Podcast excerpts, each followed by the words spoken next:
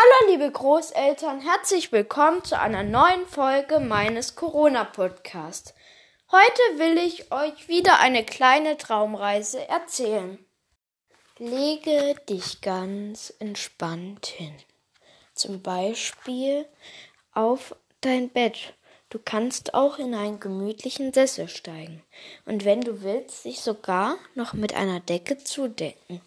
So, dass du dich ruhig entspannen kannst. Wenn du soweit bist, schließe ganz langsam deine Augen und höre nur meine Stimme zu.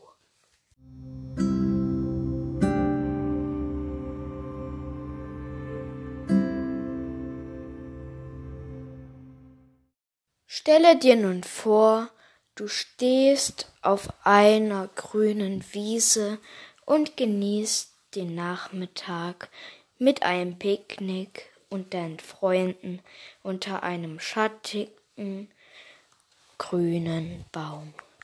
Um dich herum wachsen ganz, ganz viele schöne Blumen. Sie duften herrlich.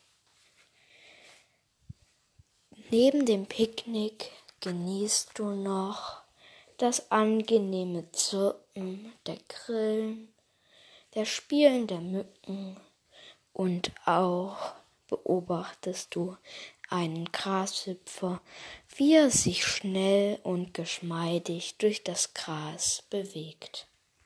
Bald ist das herrliche Picknick beendet und jeder von dir und deinen Freunden geht irgendwo anders hin und vertreibt sich die Zeit.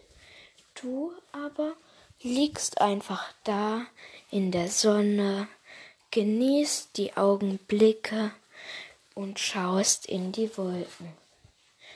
Was für Bilder und Formen kannst du erkennen?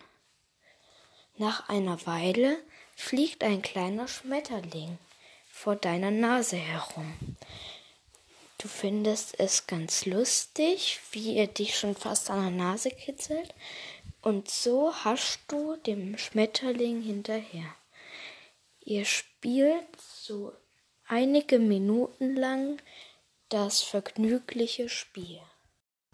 Aber dann verschwindet der Schmetterling irgendwann zwischen den Bäumen im naheliegenden Wald. Aber das macht ja nichts, denn du schaust dir jetzt die Blumen genauer an. Schau, welche Farbe sie haben, wie sie riechen und duften, welche schönen Bienen daran summen und sich daran erfreuen. So gehst du von Blume zu Blume. Jede Blume ist etwas Besonderes und riecht etwas anders und du nimmst jeden herrlichen Geruch ganz klar in dir auf. Du fühlst dich sicher und geborgen.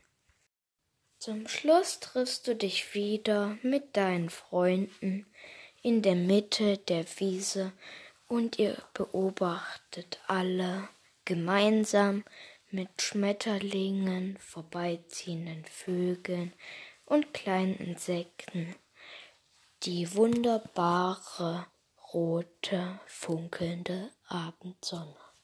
Und jeder denkt, was das Schöne an seinem Tag war.